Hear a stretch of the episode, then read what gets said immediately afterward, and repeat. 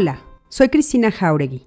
Bienvenidos a El Arte de Ser Feliz, mi podcast, donde platicaré con expertos en temas de tu interés para cuestionarnos, informarnos, expandir nuestra conciencia y encontrar la felicidad. Acompáñame.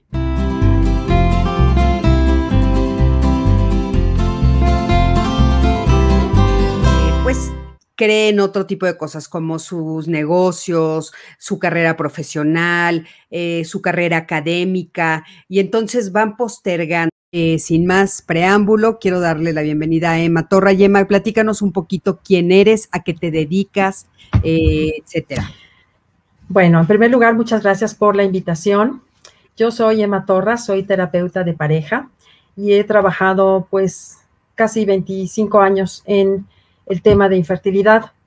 Y esto empezó pues eh, con una experiencia personal en donde yo tuve un problema de infertilidad, de fertilidad en donde pues intenté también, como muchas otras parejas, embarazarme y no lo lograba.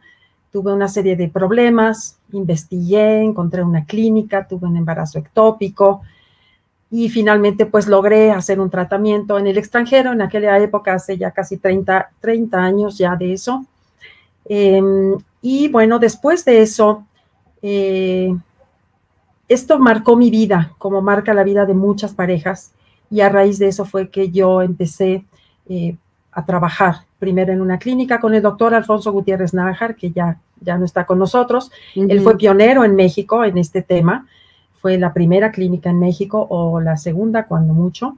Y em, yo trabajé con él durante seis años como coordinadora del primer programa que hubo de fertilización in vitro en México. Entonces, mi labor era hablar con las parejas, darles información de cuál era el tratamiento, en qué consistía. Y entonces ahí eh, vi que muchas parejas pues tenían la inquietud, em, enfrentaban muchas situaciones difíciles, lloraban en ese momento. Y entonces pues yo hice mi formación como terapeuta de familia primero y después de pareja y después he hecho una serie de cursos, entrenamientos y formación en este tema específicamente. Entonces, pues ya he trabajado con muchísimas parejas y con médicos también. Entonces, pues esto es algo que definitivamente marca la vida. Eh, yo estuve pensando, bueno, ¿cuáles serían los puntos que a mí me gustaría eh, compartir con las personas que hoy nos ven? Y hay varios que creo que pueden ser útiles, sobre todo pensando en eso, ¿no? En que sean temas que les sirvan para el camino que están, eh, que están llevando, ¿no? La experiencia que están viviendo. Antes que nada, quisiera yo comentar qué ha pasado con el COVID, porque ha sido todo un evento que también, además de toda la vivencia de la infertilidad y los tratamientos, pues ha tocado muchas vidas, ¿no? Claro. Eh, a raíz de la pandemia, a raíz de que los gobiernos eh, anunciaron o, recomendaron que las personas nos quedáramos en casa, pues igualmente las asociaciones internacionales de infertilidad como la Asociación Mexicana de Medicina Reproductiva, la Sociedad Europea de eh, Reproducción Humana y Embriología, que son grandes eh, instituciones, organizaciones, ellos recomendaron que las clínicas cerraran.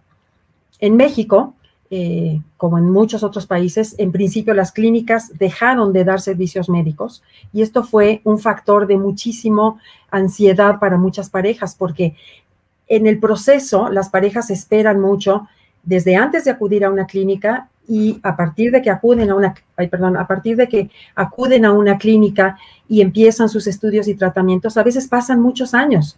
Claro. Tres años, cuatro años o más. Entonces, otra espera que estaba fuera del control de todo el mundo generó mucha ansiedad y depresión en muchas personas.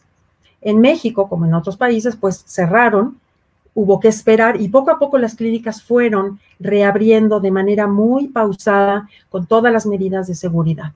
Entonces, este ha sido realmente un tema. Han habido, por ejemplo, algunos estudios de personas, entrevistas encuestas a personas, y se ha visto que la mayoría de las personas estaban entre moderada y extremadamente angustiadas a raíz de la espera por el COVID. También se vio que la mitad de las personas hubieran continuado a pesar del riesgo. Entonces, esto nos habla de qué tan importante es este tema para las personas. Mm, entonces, bueno, un poquito, este es el, preámbulo de la, del COVID, cómo ha afectado, ¿no? Emma, qué, importante porque, bueno, eh, es increíble o impresionante, diría yo, la palabra impresionante es más precisa, eh, hasta dónde llega las secuelas del COVID.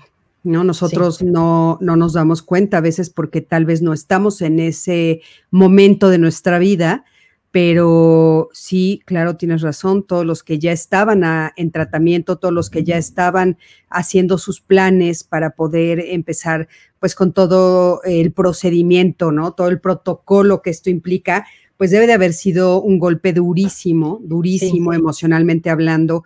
Y bueno, me imagino que económicamente y aparte con costos altos también para algunas personas. Me imagino que inclusive deben de haber estado hasta cambiando de tratamientos, porque hay un proceso, ¿no? Que se lleva de menor a mayor, supongo, ¿no? Entonces, si un año y medio te frenas, de repente tal vez hasta el tratamiento ya tendría que ser otro y el costo diferente, ¿no? También. Claro. Y el aspecto económico, pues ha afectado a muchísimas personas, ¿no? Tal vez para muchos fue muy difícil retomar los tratamientos, muchas personas se quedan sin trabajo, bueno, todo lo que ya conocemos. Entonces, pues es un factor más que se agrega a esta situación estresante. A mí me gustaría dar algunos datos de inicio para eh, enmarcar este tema. Claro. Eh, la prevalencia o el porcentaje de parejas en edad reproductiva que presentan un problema de fertilidad es alrededor del 15%. Más o menos viene siendo como una de cada seis parejas. Es algo bastante frecuente. Hay algunos datos, es muy alto, es bastante alto, es un problema muy importante a nivel mundial. En algunos países esta cifra puede variar, en países desarrollados, en países de vías de desarrollo, pero estoy hablando de una cifra promedio. Eh, la distribución de la infertilidad es muy, también es importante eh, conocerla. Alrededor del 40% de las, de las personas que enfrentan infertilidad tienen un problema en la mujer. O sea, el 40% de la infertilidad se debe a factores físicos en la mujer. El otro 40% se debe a factores físicos en el hombre, alguna irregularidad hormonal o problemas en, la matriz o problemas ováricos, en el útero o en el hombre, en la cuenta espermática, en la movilidad espermática. En fin, hay una serie de em, problemas ya muy bien descritos. Otro 15% corresponde a factores mixtos. Esto quiere decir que tanto en la mujer como en el hombre hay algún problema. Y el otro 5% se refiere a factores inexplicados, donde no se encuentra una causa, pero no se logra el embarazo.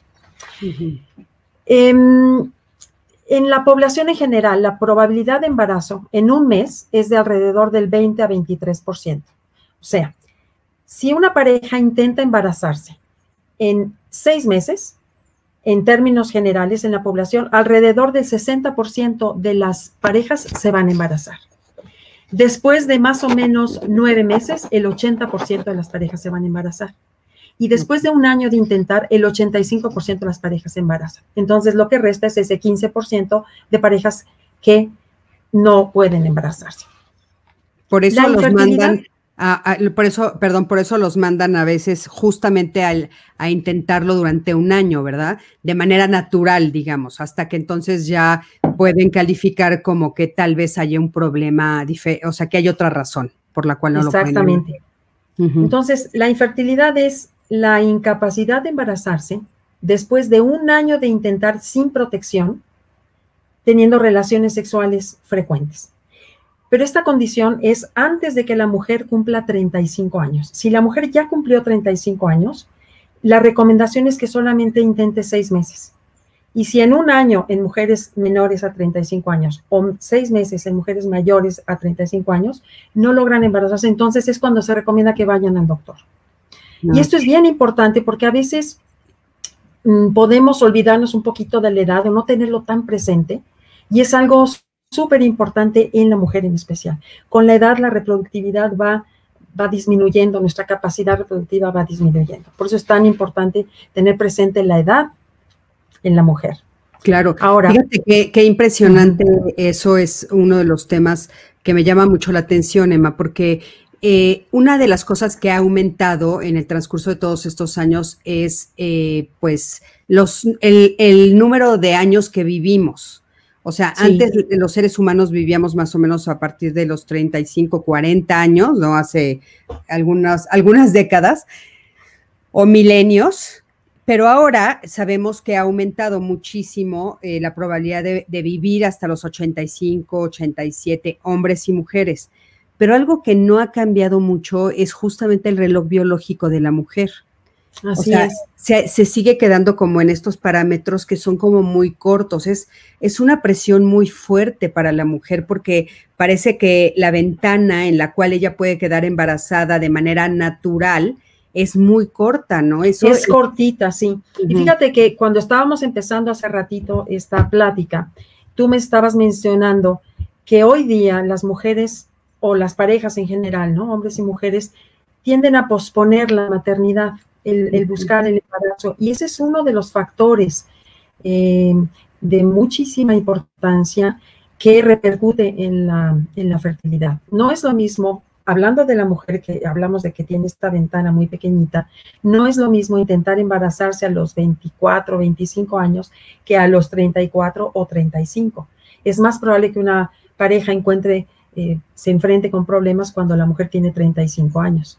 Entonces, em, hoy día, hombres y mujeres, y enfocándonos un poquito en la mujer, pues la mujer trabaja, estudia, y las parejas posponen esta decisión porque quieren viajar, quieren disfrutar, quieren realizarse, pero el costo muchas veces es la fertilidad. Ya cuando una mujer de 30 años o más o 35 años o más intenta embarazarse, es más probable que encuentre algún problema. Entonces, es un factor eh, social, de hecho, esta postergación de la, de la maternidad. Sabes, eso, eso me, me brinca muchísimo porque creo que ese es un problema muy grave a nivel emocional para las mujeres, para los hombres también, eh, pero sobre todo para las mujeres o los hombres que comparten una vida con una mujer y que quieren tener familia, porque sonaría, Emma, hasta un poco cruel. Mira, te voy a contar, les voy a contar a todos los que nos están escuchando una historia de una persona que conocí muy cercana, que justamente se casan, ellos deciden que van a esperarse justamente por las razones que, comentaste y todo mundo les aplaudía, ¿no? Era una cosa extraordinaria pensar, bueno, ella se va a realizar profesionalmente, él también, van a, van a esperarse a conocerse un poco mejor, a consolidar eh, su patrimonio económico y todo mundo estaba viendo realmente cómo ellos estaban logrando eso. La historia va pasando y de repente ellos deciden que ya es momento en el que quieren formar una familia, empiezan a tratar de manera natural, ya dejan de cuidarse y pasa un año y no pueden. Después de un año empiezan a tratar con toda esta serie de protocolos que existen que, como decíamos, va de menor a mayor, ¿no? Eh, o sea, va de tal vez una intervención simple hasta una más compleja y también va subiendo el costo. Entonces ellos empezaron con los primeros pasos y sí pudieron alcanzarlos de manera económica. Entonces los intentaron y ninguno funcionó. Cuando ya tenían que pasar a, eh, el último paso, que es el más caro, eh, ya no pudieron pagarlo, no le pudieron hacer frente al tratamiento, era muy costoso y ellos ya no podían hacerlo. Entonces decidieron pues frenarse ahí y darse un tiempo para pensar en la posibilidad de la adopción, Emma. Cuando ellos deciden que sí van a adoptar, que, no pueden pagar lo que se necesita para tener un, un hijo o una hija propios, entonces deciden irse por la adopción y se encuentran en México con algo terrible. No les dan a los niños en adopción por su edad. Sí, fíjate que eso sucede, desafortunadamente sucede. No es en todos los centros de adopción, pero sí sucede en varios de ellos, en donde hay un límite de edad y muchas veces pasa con las parejas que intentan a través de tratamientos y entonces van pasando los años y llega un momento en donde ya tienen una edad en la que si no lograron ya embarazarse, pues buscan la adopción, que también es otro proceso que puede ser largo, ¿eh? puede llevar algunos años, es todo un proceso también, pero se enfrentan a que en los centros de adopción ya no hay límites de edad y a veces hay ciertas restricciones en donde ya no es posible. Entonces, desafortunadamente eso pasa. Eh, es, es, muy lamentable, pero pasa, ¿no? Y una de las características en esta condición es esa, ¿no? El tiempo que las parejas intentan, intentan y pueden ser procesos bien desgastantes. No siempre empiezan con los tratamientos más sencillos, aunque sí el 80% de las parejas que buscan embarazarse con tratamientos, sí logran embarazarse con tratamientos, digamos, sencillos. Les llaman de baja complejidad, por ejemplo, la inseminación, que es muy conocida. La mayoría de las parejas se embarazan eh, con tratamientos de este tipo. Pero hay otro porcentaje que podría ser el 20%, alrededor del 20%, que requieren otros tratamientos más complicados, que es la muy conocida también fertilización in vitro. En ese tratamiento, que es mucho más costoso que la inseminación, eh, pues el desgaste de alguna manera es mayor, porque físicamente es un tratamiento más invasivo, y económicamente es un tratamiento mucho más costoso. O sea, ¿cuánto puede costar en México, por ejemplo, una inseminación? Y aquí voy a hablar de rangos porque cada clínica, cada médico pues tiene diferentes precios, pero vamos a decir que pudiera costar entre 15 mm, mil y 25 mil pesos, por hablar de un rango. Pero aparte estamos hablando de una, ¿verdad? Un intento, un intento. Un intento. Un intento. Híjole, sí. Y una fertilización in vitro podría costar... Eh, cuando menos 70 mil pesos, 80 mil pesos o hasta 150 mil pesos. Entonces son tratamientos costosos. Uno de los factores pues, es el económico. Hay personas que venden su coche, que piden un préstamo. Hay clínicas que ofrecen ciertos programas de financiamiento que incluso hacen paquetes, por ejemplo, de varios tratamientos por un, un determinado precio, que de todas maneras es un costo alto, ¿no? Claro. Entonces sí es un factor importante para las parejas el económico es uno de los puntos que hay que, que, hay que considerar. Sí, no, no, eh, terrible. Fíjate que la infertilidad pues afecta, por un lado, de manera individual al hombre y a la mujer, y a la pareja, y a la relación de pareja. Entonces, por ejemplo, eh, la mujer, vamos a hablar en términos generales, ¿no? La mujer puede sentirse culpable cuando la infertilidad eh, tiene que, digamos, no especialmente eh, tiene que ver con ella, pero en general, eh, y más aún si el factor está en la mujer, ¿no? Puede sentirse inadecuada, puede sentir que no es suficiente mujer, fíjate, así, con esas palabras. Yo he escuchado a personas que, he atendido en consulta que lo dicen, no, siento que no soy suficiente mujer, que no, que no cumplo con mi rol de mujer. Eh, pueden ser mujeres que se sientan deprimidas, con muchísima tristeza, normalmente son quienes buscan ayuda, casi siempre quienes llaman para solicitar eh, apoyo emocional y psicológico son las mujeres. Ellas son, digamos, como la portavoz del estado emocional de la pareja, tienden a expresar más lo que sienten. A diferencia del hombre, el hombre en general, en términos generales, tiende más como a aislarse, a querer hablar menos del tema, a veces incluso con su pareja, ¿no? Hay, hay, hay, parejas en las que ellos prefieren no tocar el tema y ellas son las que buscan hablar y a veces esto incluso es un conflicto, ¿no? Porque ellas quieren tocar el tema y necesitan hablarlo y preguntar y ellos no quieren hablar y terminan incluso a veces discutiendo por este tema, ¿no? En el caso del hombre, cuando la, el factor también está en el hombre, ellos también sienten que no, son, que, que no son suficientemente hombres Fíjate que la fertilidad en el hombre está relacionada a la virilidad. Entonces, pues, desde luego es algo que no comparten con otras personas. Normalmente ellos lo guardan para, para sí, no lo expresan. Normalmente ellos pueden enfocarse más en el trabajo como una, pues como una forma de ir eh, lidiando con esta condición. Em, es algo en donde hay una gran diferencia entre cómo lo vive el hombre y cómo lo vive la mujer sí, ahora, perdón, perdón que eh, lo que me llama mucho la atención es esto que dices, o sea, los dos parece que a nivel individual se enfocan en esto de no soy lo suficientemente hombre y ella no soy, no estoy cumpliendo con mi rol de mujer, o sea, no, no hago el papel que me corresponde socialmente o al que vengo, ¿no? O sea, es muy fuerte porque es como, como limitar a todo un ser humano complejo, maravilloso, eh, que puede tener como muchísimas facetas a solo una situación, ¿no? Sí, y fíjate que incluso hay comunidades en México. Eh, a mí me ha tocado ver comunidades en donde a las mujeres que, por ejemplo, tienen algún problema de fertilidad, las segregan de la sociedad. Si hacen, por ejemplo, una fiesta familiar, no las invitan. y de alguna manera hay como cierto estigma y las personas se sienten como señaladas. Yo estaba leyendo un artículo donde decía que una de las causas por las que las parejas, por ejemplo, abandonan el tratamiento es por cuestiones emocionales, es por carga emocional más que por otros factores. Bueno, desde luego, si no cuenta con los recursos, ese podría ser un factor. Pero haciendo estudios en donde, eh, por ejemplo, en una, en Francia, por ejemplo, hicieron un estudio donde tenían cubiertos seis tratamientos, que es muchísimo.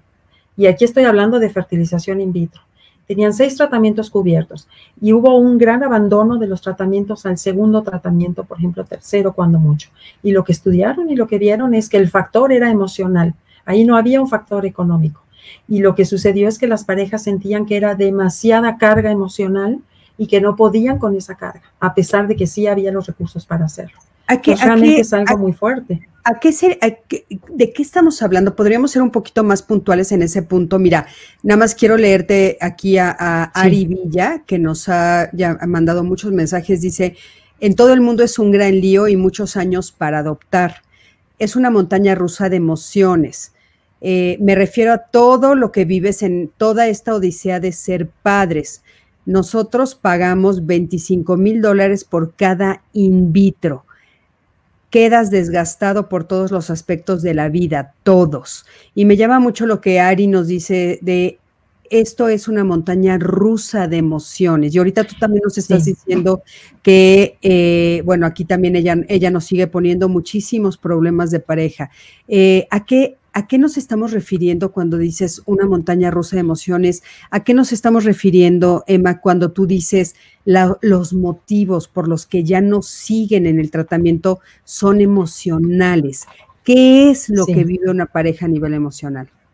Mira, eh, cuando hablamos de la montaña rusa emocional, y que de hecho así se describe, es que hay todo tipo de emociones de bienestar y de malestar. Por ejemplo, alegría, esperanza, ilusión, pero al mismo tiempo puede haber tristeza cuando no se logra el tratamiento o se pierde un embarazo, decepción, desesperación, enojo, impotencia, sensación de falta de control, todo y, podría angustia, ansiedad, en fin, yo podría nombrar muchísimos sentimientos, emociones que están mezcladas unas y otras, o sea, no es que primero son unas y después otras, sino todas están mezcladas y que en diferentes momentos del proceso y de los tratamientos, además, porque aquí hay un renglón especial que son los tratamientos, se van presentando todas estas emociones. Por ejemplo, en un tratamiento al principio, ¿cuál es la mezcla de emociones? La emoción de entrar a un tratamiento, la ilusión, la esperanza de lograrlo, pero al mismo tiempo el miedo a que no se logre, el nervio, si es el primer tratamiento, por ejemplo, el desconocimiento, el temor a lo que va a venir, a lo mejor miedo a las inyecciones, o sea, ahí se mezclan una serie de emociones y conforme va el tratamiento avanzando, después es una sensación de falta de control. Eso es algo que se lidia con eso todo el tiempo, la sensación de falta de control, porque en la vida controlamos muchas cosas, tal vez el trabajo, donde vivimos, lo que compramos, una serie de cosas. Pero en este, en este tema esperábamos tener hijos, o sea, las personas esperan tener hijos y de repente resulta que no, cuando toda la vida tal vez fuimos educados en que sí se iban a tener y en que no iban a haber problemas. Hoy día tal vez hay más conciencia en las, en las parejas y tal vez hay quienes incluso temen, ay, no vayamos a tener algún problema porque mis amigos tuvieron tal problema y la, mi prima tuvo tal problema, entonces ya hay más conciencia. Pero entonces, a lo largo del tratamiento, una sensación de falta de control, de incertidumbre en todo el proceso, tratamientos y fuera, en donde no se sabe qué va a pasar, y la montaña rusa, precisamente ahí viene la analogía, que es un camino en donde puedes estar desde la cima más alta de la ilusión y la esperanza y la motivación y llegar hasta la máxima profundidad de la desesperación, de la tristeza, del enojo cuando esto no se logra.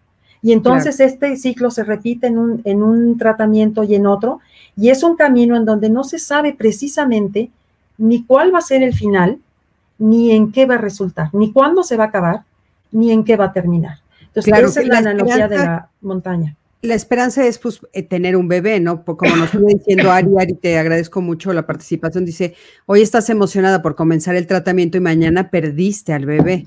O sea, el objetivo es, obviamente, bueno, pues tener hijos, ¿no? O sea, la procreación. Pero claro, estás en esta montaña rusa porque de repente te dicen, bueno, ya pudimos eh, hacer el tratamiento de manera adecuada, ya ovulaste o ya tenemos eh, el óvulo y el esperma juntos, ya se fecundaron, etcétera.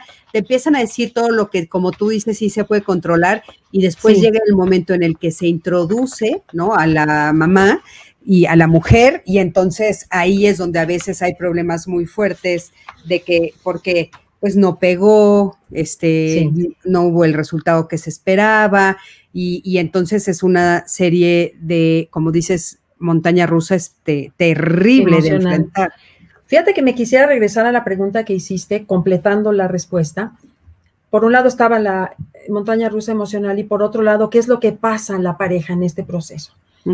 Fíjate que hay unos autores que describen las etapas de infertilidad y esto creo que hace muy claro cómo es el proceso. En una primera etapa que se llama de inicio es cuando la pareja, hablo de la pareja en general y aquí quisiera puntualizar que estoy hablando de parejas heterosexuales, parejas del mismo sexo, de mujeres solas que buscan también en una clínica a lo mejor un esperma donado y ellas quieren ser madres. O sea, estoy hablando de toda todas las personas que quieren eh, formar una familia independientemente del esquema en el que se encuentren. Entonces yo voy a llamar en, forma genérica pareja. Eh, tal vez es la costumbre, pero bueno, estamos incluyendo a todo el mundo. Entonces, al principio las personas, la pareja, vamos a decir, se dan cuenta de que están intentando embarazarse en forma natural y no lo logran. Esta etapa, eh, pues es difícil porque es el impacto de o el temor de no lo estamos logrando y muchas veces hay la negación de, bueno, no, vamos a seguir intentando, seguramente no hay un problema. Ese es el inicio. Después viene una etapa que le llaman movilización, que es cuando ya las personas reconocen que de veras tienen un problema y entonces acuden, es su primer contacto, digamos, es el primer contacto con los médicos. Cuando van a ver si hay algún problema, les piden estudios de diagnóstico, hacen los estudios, probablemente ahí dependiendo de lo que encuentren, les sugieren algún tipo de tratamiento y entonces empiezan con los tratamientos. Aquí podemos pensar que la tensión en la pareja va encreciendo, poco a poco va aumentando, se van poquito a poco, sutilmente, a través del tiempo y de los intentos, algunos conflictos que a lo mejor ya tenía la pareja, se van em, recrudeciendo y van reapareciendo. Tal vez algunos conflictos que por ahí estaban dormidos pueden ir reapareciendo. Dificultad, a lo mejor cierta dificultad de comunicarse, a lo mejor uno quiere una cosa y otro otra, por ejemplo, ella a lo mejor quiere hacer un tratamiento y tal vez él dice, mira, vamos a esperarnos porque yo ahorita no me siento listo, tengo mucho trabajo. Entonces, bueno, empieza en el mundo eh, médico a hacer tratamientos y a hacer em, estudios. Después continúan y al no lograr el embarazo viene una etapa que es la etapa más larga que le llaman inmersión y es inmersión así como un buzo que se mete al agua, en donde esta etapa es la más larga, puede durar varios años y es cuando las parejas hacen tratamientos, un tratamiento y otro tratamiento, y de tratamientos más sencillos pueden ir a otros más complejos e incluso enfrentarse a alternativas que ni siquiera habían considerado. Por ejemplo, la donación de óvulos, que ya es algo más avanzado, cuando no se logra eh, una respuesta eh, a las hormonas en la mujer o cuando a lo mejor no hay esperma eh, suficiente en el hombre y entonces se recurre o hay la posibilidad de una donación de esperma. Entonces, de lo más sencillo a lo más complejo, en ese camino las parejas tienen, por ejemplo, la dificultad de cómo lidiar con familia y amigos. La familia siempre va a querer lo mejor pero a veces es difícil decir, ¿cómo le digo a mi mamá, a mi papá? ¿Cómo decirle a los familiares? A veces no quieren decirlo porque la familia a lo mejor va a preguntar y ellos lo que ya no quieren es que les pregunten, ni que los aconsejen, ni que les hagan comentarios que son difíciles de, de, sobrellevar, ¿no? Yo, eh, solemos escuchar este tipo de, comentarios como eh, que, que, dicen, voy a decirle a mi mamá, voy a decirle a mi papá o a mi familia en general que no vuelvan a preguntar, ¿no? Y entonces también eh, eh, yo creo que esta montaña rusa también alcanza a la familia, a la familia extendida, ¿no? A los papás, a los, bueno, a los futuros abuelos, digamos, a los hermanos, eh, a las personas que están cerca también los alcanza, Emma, porque también es muy difícil. Totalmente. Sí, porque los papás desean lo mejor para sus hijos y a veces ellos no entienden eh, o no alcanzan a, no les tocó vivir esta cuestión de los tratamientos. Sí, para las propias personas es difícil, para los padres es muy difícil, ¿no? Y quieren ayudar, pero a veces no saben cómo ayudar, a veces no dicen lo más eh, adecuado y, y los comentarios a veces son muy difíciles para la pareja. Entonces, fíjate que la infertilidad es algo, y este tema va invadiendo la vida de la pareja. Entonces, por ejemplo, cosas que hacían las, las parejas que disfrutaban, ¿no? Y salían y se iban a cenar, o viajaban, o veían a sus amistades, como que todo esto se va cancelando. Y entonces se van aislando y dejan de hacer aquello que disfrutaban. Se va, todo se va como en, ensombreciendo con la infertilidad. Y resulta que la vida se va restringiendo, restringiendo, restringiendo, hasta que el tema de la pareja es ese, y eso es terriblemente desgastante, porque aquí incluimos también la sexualidad, la intimidad de la pareja se ve terriblemente afectada, la privacidad de la pareja. Ellos sienten que los médicos, que todo mundo sabe su intimidad, los médicos, por ejemplo, sí tengan relaciones ahora porque, em, por ejemplo, hay un tratamiento que es el coito programado, ¿no? Eh, en el momento de la ovulación, el médico le pide a la pareja que tenga relaciones. Entonces, tengan relaciones tal día y al día siguiente no, y después sí.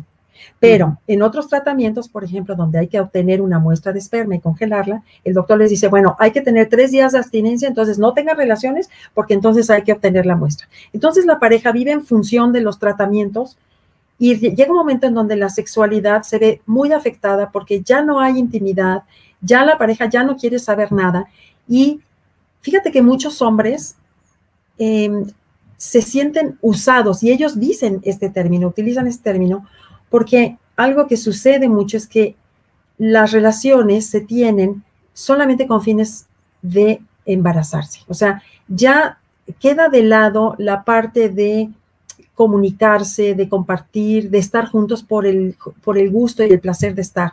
Ya todo se convierte, todas las relaciones son en función de embarazarse. Entonces, ese renglón se pierde muchísimo en la pareja.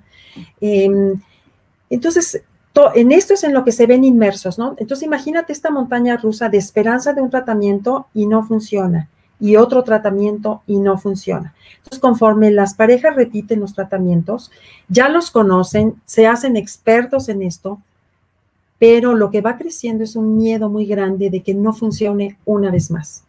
Y cada vez que no funciona, pues es como caerse de un abismo y es algo verdaderamente devastador, porque todos los esfuerzos es como tirarlos a la basura, es que se pierden. Entonces es algo muy duro. Claro, Son porque pérdidas muy fuertes. Porque aparte eh, está todo este universo que nos estás planteando tú de la, el alejarse ellos, la falta de intimidad, porque las relaciones se vuelven como robóticas, ¿no? Un poco como programadas.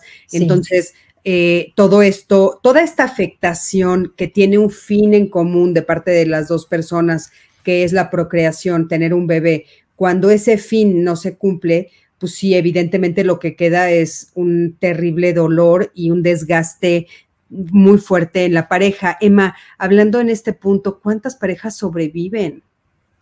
¿Se sabe? Pues mira, no tengo yo un dato exacto de cuántas sobreviven, pero lo que sí te puedo decir es que mm, sí hay parejas que en este proceso terminan, se desgastan, o sea, hay parejas que se fortalecen, que se compenetran más en el proceso, que encuentran un sentido en su relación mayor aún, que se apoyan y que se fortalecen en el proceso. Pero hay otras que no consiguen hacer esto. Hay un dato, por ejemplo, en donde eh, encontré yo un estudio que dice que el 80% de las parejas eh, no tienen los recursos personales para sobrellevar esto de manera totalmente sana. Es muy fuerte. A mí me impresionó mucho esa cifra, pero era un estudio pues serio. Y el, y el resto, el 20% restante, mencionaban que sí cuentan las personas con los recursos para saludablemente afrontar esto. Entonces, o sea, las personas que no tienen los recursos, tal vez eh, se beneficiarían tal vez de una terapia, por ejemplo, de, de, alguien, de una terapia, de un proceso que les ayudara a fortalecer sus recursos, a encontrar herramientas de afrontamiento donde puedan comunicarse mejor, donde puedan em, llevar a cabo em, actividades que sean placenteras, que los ayuden a relajarse, ejercicios de relajación, cómo eh, resolver problemas, o sea, cómo ir sobrellevando todo esto con más recursos personales. Entonces, no sé la cifra, eh, no te podría dar un dato exacto de cuántas parejas eh, se pierden en el camino.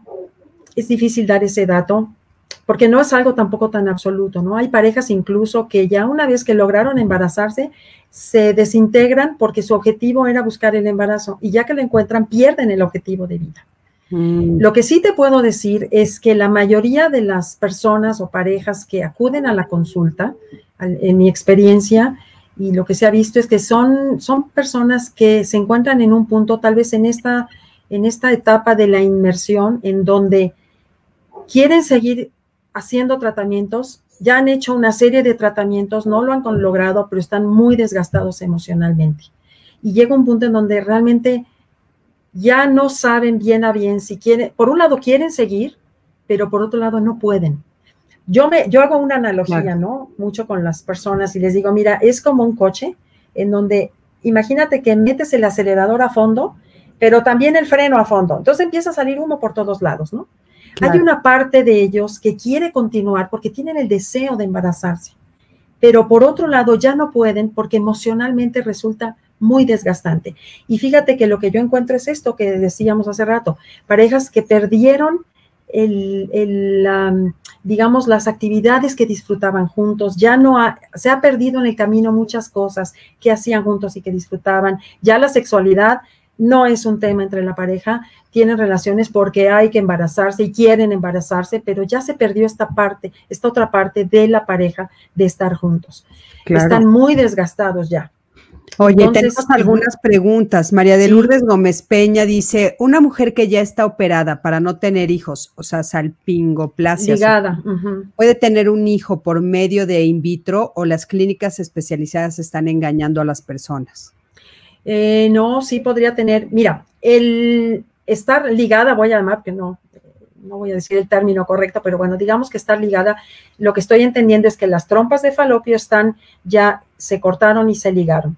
Entonces, cuando una mujer ovula, naturalmente lo que sucede es que el espermatozoide llega, se encuentra con el óvulo en la trompa y después ya el embrión, que es el óvulo fecundado, llega al útero. Esto no ocurre aquí. Entonces, es como si las trompas estuvieran obstruidas. Cuando una mujer naturalmente, bueno, naturalmente eh, tiene las trompas obstruidas, el tratamiento por excelencia es la fertilización in vitro. ¿Por qué? Lo que hacen en una fertilización in vitro es que estimulan a la mujer con una cierta dosis de hormonas para que sus ovarios produzcan varios óvulos en lugar de uno, que es lo que naturalmente sucedería. Estos óvulos, cuando ya están maduros, se extraen en el laboratorio, se fertilizan con el esperma de la pareja o con el esperma y un embrioncito resultante por vía vaginal se coloca en el útero.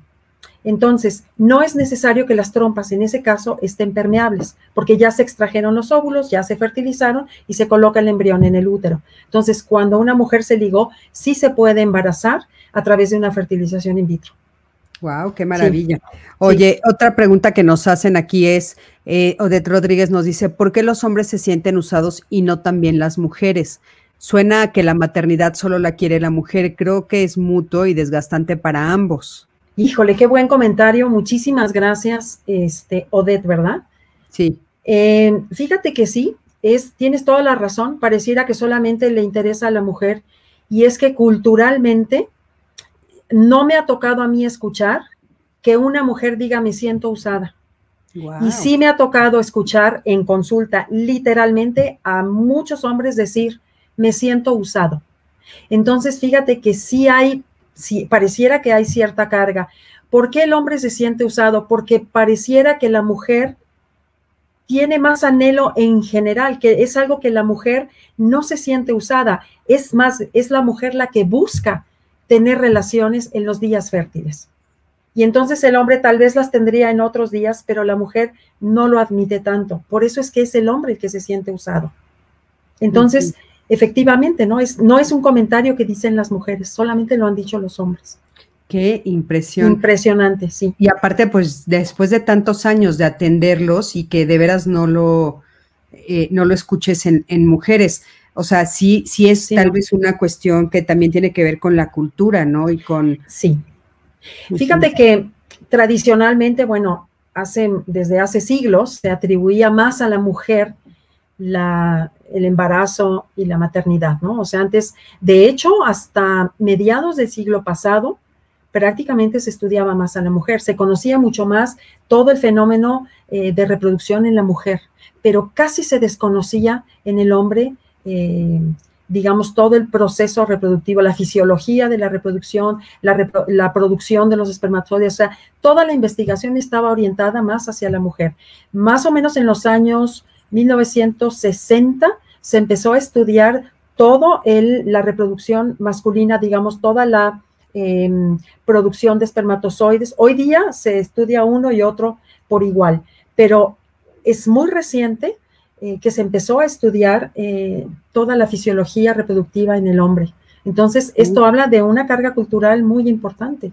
Claro, y, yo eh, he escuchado también a, muchos hombres decir, yo no tengo por qué ir al doctor ni que me revisen, ni que me hagan, me hagan estudios ni exámenes, porque seguramente eres tú. Esa carga sí, la, sí es muy fuerte para las mujeres todavía, ¿no? Fíjate que sí, todavía a mí me ha tocado ver parejas en donde a ella ya le hicieron, la operaron todo y a él no le hicieron ni una sola espermatobioscopía, que es el estudio del esperma, del semen, ni uno solo. Bueno, no es la mayoría, es esto hoy día es muy raro porque generalmente, y lo recomendado es que se estudie a los dos por igual, porque fíjate, hablamos del porcentaje, ¿no? 40% el hombre, 40% la mujer y 20% los dos. O sea, ese es, es igual, es la misma, el, mismo, porcentaje, exactamente. Fíjate que a mí me gustaría comentar un poquito cómo prepararse para el tratamiento. Ah, por eh, favor, claro que sí. y qué hacer durante un tratamiento, porque es algo Em, no existen muchos programas de preparación y aquí hablamos, por ejemplo, de preparación mental, cómo trabajar, por ejemplo, con los pensamientos que generan angustia, pensar, ¿y si no funciona? ¿Qué hace? ¿Cómo trabajar con esos pensamientos? ¿Cómo cambiarlos por pensamientos más amigables, por así decirlo, que no generen tanta ansiedad. Por ejemplo, alguien que haya hecho muchos tratamientos, si piensa, híjole, a lo mejor no me voy a embarazar porque antes no me embaracé, podría pensar diferente y pensar, por ejemplo, eh, los tratamientos anteriores y, los ciclos son diferentes cada vez. No necesariamente porque antes no funcionó, quiere decir que ahora no va a funcionar, porque no están 100% ligados. Entonces, ese es un pensamiento diferente que abre una esperanza y que a lo mejor es menos angustiante. Buenísimo. ¿No las puedes repetir esa, por favor? Sí, por ejemplo, el, el pensamiento que es muy angustioso podría ser, en este tratamiento tampoco me voy a embarazar porque en los anteriores no me embaracé. Un pensamiento alternativo podría ser, los tratamientos anteriores no están 100% ligados a este. Cada ciclo es distinto, cada tratamiento es distinto y en este sí hay una posibilidad de que me embarace. Claro, sí, porque aparte podemos nosotros conectarlo con nuestros propios, o sea, obviamente estás hablando de los ciclos de las mujeres, pero con nuestro ciclo menstrual, por ejemplo, sabemos que no siempre es igual, no siempre es igual, es igual, no entonces es muy lógico, es un pensamiento lógico y real. Claro, claro. ¿Cuál otro, Emma? Este, eh, en cuanto a las emociones, reconoce, observarse y reconocer las emociones y validarlas, o sea, darles reconocimiento, reconocer que ahí están y manejarlas adecuadamente. Por ejemplo, si hay enojo, ¿qué hacer con el enojo? ¿Cómo sacar toda esta energía? Tal vez a través de actividad física, de ejercicio, que es por excelencia la mejor forma de sacar el enojo. Si hay tristeza, se puede hablar con alguna persona que sea comprensiva, que pueda escuchar o escribir o uno mismo, hablar con uno mismo y a lo mejor si, dan ganas de llorar, poder expresarse y llorar. O qué hacer, por ejemplo, con el miedo. El miedo es una, un sentimiento que nos protege de algún peligro, ya sea real o que nos imaginamos. Entonces, el miedo se puede disminuir teniendo, por ejemplo, la información adecuada. o viendo de, o viendo de dónde viene este pensamiento de miedo. A lo mejor en mi familia hubo alguna experiencia y yo pienso que esto se va a repetir, pero no necesariamente. Entonces, hay formas de ir manejando las emociones adecuadamente. No, bueno, importantísimo. Sí. Otra de las cosas importantes es tener la información adecuada. Hay personas que necesitan más información porque les da una sensación de control, pero hay quienes no quieren tener mucha información. Entonces, quien necesita información, buscarla de fuentes adecuadas, de fuentes confiables, de organizaciones reconocidas, de clínicas reconocidas y checar esta información con el médico, porque a veces también pasa que una persona encuentra cierta información que puede angustiarle, pero a lo mejor no es su caso. Entonces, el médico, que es quien te conoce, es quien te va a decir, mira, esto sí se aplica a ti o no te preocupes, esto no tiene nada que ver contigo, o cómo dimensionar esa misma, esa información. Otra forma de prepararse es emocionalmente. Hacer yoga, hacer meditación, orar para las personas que sean creyentes. Orar es un recurso muy, muy poderoso que ayuda a tranquilizar el espíritu. También está la preparación física, alimentarse lo mejor posible, hacer cierta rutina de ejercicio, em, tener actividad física, eh, dormir, descansar las horas que se necesitan. Eh, por otro lado, investigar la clínica, bueno, si ya se tiene al médico y si no, investigar a la clínica adecuada, que sea una clínica que tenga certificaciones, por ejemplo, en las mexicanas de la Red Latinoamericana de Reproducción Asistida, le llaman Red Lara, que son clínicas que se afilian a esta organización y que cumplen con todos los requisitos. Y esto pues hace que la clínica sea, eh, tenga mejores estándares, mejor calidad y em, esté regularizada. Eh, asegurarse de que su médico, en la medida de lo posible, sea un ginecólogo, que esa es la especialidad, pero con una subespecialidad en biología de la reproducción, que es la, subespecialidad que tienen los médicos que están en las clínicas. Esto es bien importante, porque a veces puede haber una experiencia en la que un ginecólogo en principio sea quien atienda, lo cual es muy bueno, pero a veces las parejas pueden requerir otro tipo de tratamientos que ya este médico no les puede ofrecer. Entonces, es importante darse un tiempo y después de ese tiempo, si no se logra el embarazo, buscar un médico ya especializado. También es importante hacer equipo la pareja, ¿no? A lo mejor uno hace unas funciones y el otro otra, a lo mejor alguien es eh, la parte que apoya fuertemente económicamente, a lo mejor la otra persona es quien apoya emocionalmente. Los dos se, normalmente se cuidan en la pareja, pero sí hacer el equipo en el sentido de planear juntos cuándo van a hacer el tratamiento, revisar su economía, si les alcanza para pagarlo, qué pueden hacer, ahorrar o ajustar sus gastos, o pedir un financiamiento o vender algo. Juntos hacer un plan de acción, considerar sus calendarios de trabajo, sus eh, actividades, como, o sea, que buscar esta sincronía entre los dos y hacer un plan de acción. Esto es bien, bien importante. Y también eh, bueno, una preparación familiar en el sentido de decidir juntos si quieren compartir la información de lo que están viviendo o no lo quieren compartir o a quién le quieren decir y qué quieren decir. Este es un tema importante, ¿no? Porque a veces las parejas no quieren decir y están en todo su derecho. Prefieren no tener ningún ruido externo y no hablar del tema, a, abrirlo, ¿no? Entonces es una decisión que, que pueden tomar juntos y que, y que es muy importante. Claro. Otra cosa es dialogar, dialogar, dialogar y dialogar. Buscar espacios. Miren, yo hago un ejercicio con, las parejas que me parece muy útil y que yo he visto que funciona bien. Y es que a veces en, lo, en, en general yo veo que ellas tienden más a tener la necesidad de hablar del tema y ellos prefieren hablarlo menos. Entonces ha pasado, ¿no? Parejas que están en una cena muy a gusto y de repente, ¡pum!, ella saca el tema y termina siendo un conflicto, a lo mejor hasta una discusión porque él se enoja, porque no quería hablar de eso y tal vez no era el momento adecuado. Entonces, en la comunicación hay una regla de oro que es pide luz verde. Es decir, juntos pueden, pide luz verde significa cuándo sí podemos hablar del tema. Entonces, juntos decidir si hay una gran necesidad de hablarlo, decir, mira, ¿qué te parece si en las noches nos vamos a dar 15 minutos para hablar de este tema, solamente de este tema? Ok, pero es un acuerdo mutuo. Entonces ya los dos saben que van a hablar del tema y ya, platican lo que tienen que platicar, pero el resto del tiempo está prohibido hablar el tema. Y créanme que funciona, es una maravilla, porque entonces el resto del tiempo, si se van al cine, si están viendo la tele, si están comiendo palomitas, lo que sea, pueden hablar de todo y nada, de otros temas, pero este no es un tema. Entonces, es una forma de no contaminar la vida, precisamente de no contaminar todo con este tema, sino que cada cosa tiene su lugar. Entonces, es un ejercicio que sirve muchísimo, ¿no? Saber cuándo, qué tanto hablar del tema. No, bueno, me parece maravilloso, maravilloso puntualizar todas estas cosas y sobre todo que lo pones como algo que hay que hacer justamente antes. Antes. ¿No? Eso me parece que prevenir siempre es importante para poder enfrentar esta situación que es tan compleja. Y sabes, ahora que, lo estás eh, comentando tan claramente, Emma, pues bueno, se ve todas las aristas que ellos tienen que enfrentar, inclusive los miedos, por ejemplo, si eligieron eh, después de un tiempo de tratamiento, pues eh, un óvulo o un esperma eh, de alguna donado, ¿no? Alguna donación de óvulo o esperma.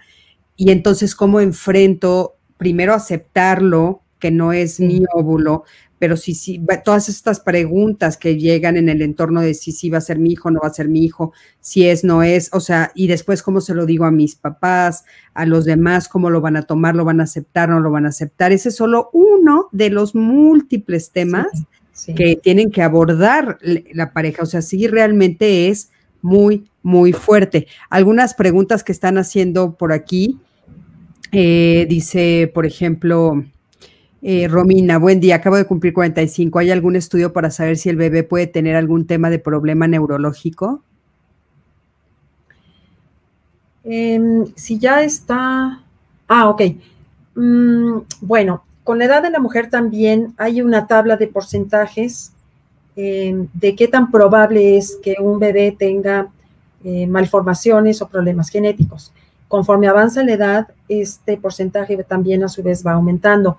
Mm, tal vez aquí la recomendación sería recurrir a un genetista, que son quienes estudian todos los cromosomas y la información genética, y tener una asesoría y ver si hay algún estudio que le pueda em, reflejar o revelar si hay alguna, alguna algún problema eh, genético.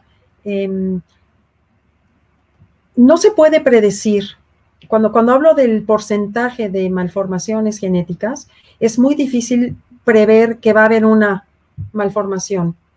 Sin embargo, cuando hay un tratamiento, por ejemplo, de fertilización in vitro, sí hay un estudio, sí hay estudios, hay un estudio que se llama em, eh, análisis preimplantacional, en donde ya que se tienen los embrioncitos en el laboratorio, se extrae una célula del embrión y se estudia genéticamente hay varias enfermedades que ahí se pueden eh, detectar. Si en mm. ese embrioncito se detecta, si en esa célula de ese embrión se detecta alguna de estas enfermedades, no es el embrión que se coloca en el útero. Se busca que uno de los embriones no tenga ninguna enfermedad y ese, entonces, con muchísima más confianza se puede transferir. Pero esto es a través de un tratamiento. En forma natural, pues sería el porcentaje natural.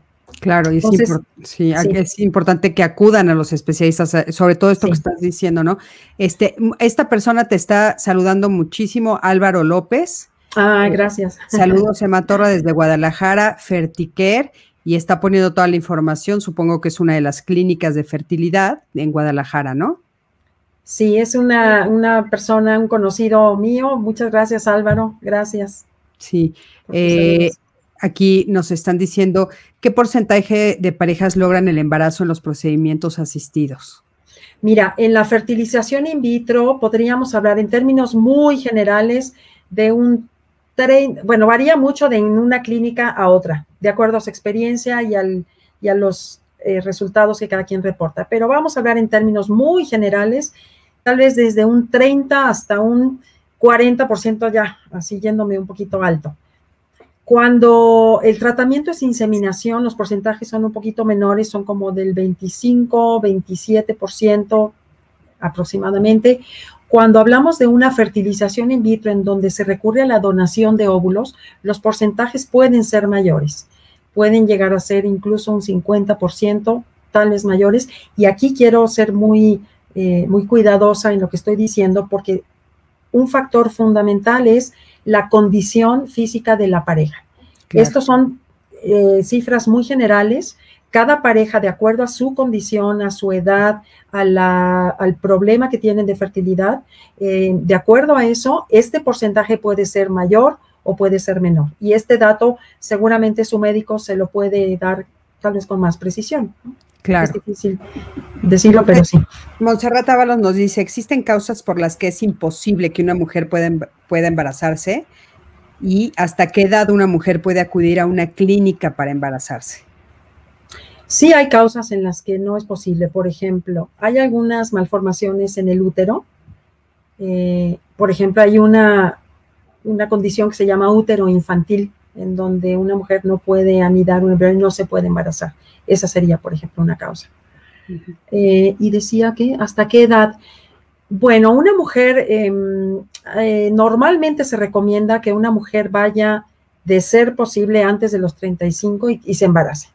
Pero hay muchas mujeres que van después de los 35 e incluso después de los 40 años a una clínica y se hacen estudios para ver si todavía pueden tener una respuesta al tratamiento y si es posible que ellas respondan a las hormonas y obtener óvulos de una cierta calidad que les permita embarazarse. Si esto no se logra, eh, por edad, por ejemplo, eh, los médicos muy probablemente recomendarían una donación de óvulos, que hace rato que lo comentabas, sí quisiera yo decir que en estos casos sí es, yo recomendaría muy ampliamente una eh, un acompañamiento terapéutico, un acompañamiento psicológico, porque son temores, dudas, es el duelo que tú comentabas, Cristina, de reconocer y aceptar que no van a ser los óvulos propios o el esperma en el caso del hombre, para poder entonces abrirse a la donación y aceptarlo y procesar esta, esta condición, ¿no? Entonces, sí son tratamientos pues, más complejos en el aspecto emocional, hay que coordinarse con la pareja, quien recibe, o sea, eh, el miembro de la pareja que, que va a solicitar la donación tal vez se siente diferente a quien sí va a emplear sus propios gametos. Entonces, hay que coordinar una serie de cosas y em, lidiar con una serie de cosas. Entonces, eh, de situaciones que se enfrentan, ¿no? Temores, preguntas, dudas, que hay que trabajar con las parejas. Entonces, sí sería recomendable una preparación para facilitar este, este proceso. Muchísimas gracias.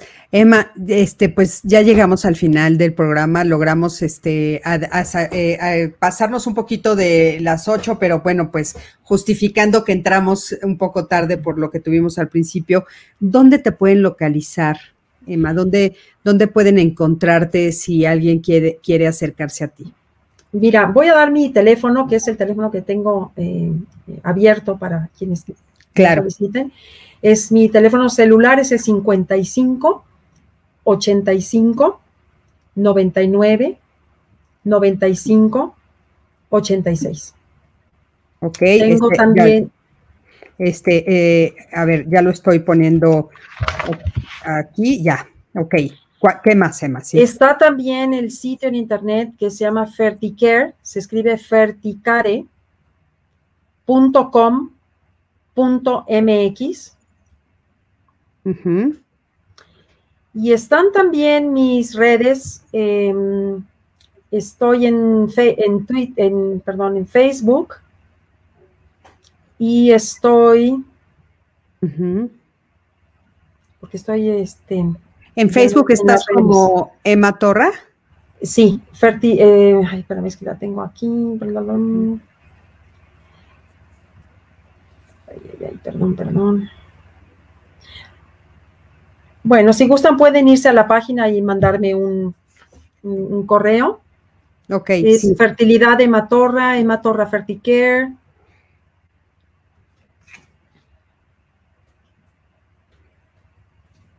Fertilidad Ematorra. Está también en twitter.com, diagonal Ematorra. A ver, eh, Twitter. .com, diagonal Ematorra.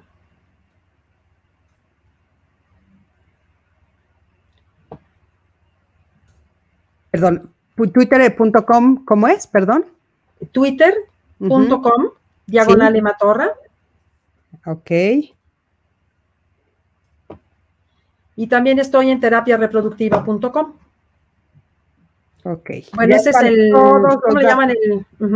Sí, ya pusimos todos tus datos para que te puedan. Se me hace tan importante esta eh, profesión que, que, estás teniendo tú. No es muy común escuchar a terapeutas especialistas en este tema. Entonces, yo estoy segurísima que este live que acabamos de hacer ahorita va a ayudar a muchísimas personas. Por favor, todos los que estuvieron conectados, háganos el favor de compartirlo. Sabemos que es un tema que a muchas parejas en este momento les va a servir muchísimo toda la información que Emma nos proporcionó esta noche. Les va a tranquilizar desde muchos aspectos de, los que están viviendo en este momento. A veces no podemos acercarnos a nuestros hijos, nuestras hijas o algún sobrino o alguien que esté viviendo esta situación, pero mandarles el link para que escuchen creo que puede ser una buena forma de ayudar a que esa pareja transite por esto de una manera muchísimo mejor para que no terminen en una separación o, o, en un divorcio que suele ser muy común, como ya nos dijo Emma, y si se da el acompañamiento podemos evitarlo y ese es el objetivo. Finalmente, bueno, pues tener a más parejas que estén juntas, felices y con una mejor salud mental. Emma, te agradezco muchísimo, muchísimo esta noche que hayas estado con nosotros. Y bueno, les quiero decir que la próxima semana, por favor, conéctense. Recuerden que estamos lunes y miércoles y vamos a estar la próxima semana, es eh, el 2 de agosto, con Eduardo González con el tema Hombres castrados por su pareja. Creo que es un tema muy importante. Los hombres suelen no hablar de todos estos temas. Es un sector de la población que queremos, queremos estar cerca de ellos y queremos ayudarles porque creo que es bien importante que la voz de los hombres también se escuche y hay hombres que se sienten pues muy presionados y con mucha pena de decir que se están sintiendo eh, atacados o violentados por sus parejas. Así es que eso vamos a hablar.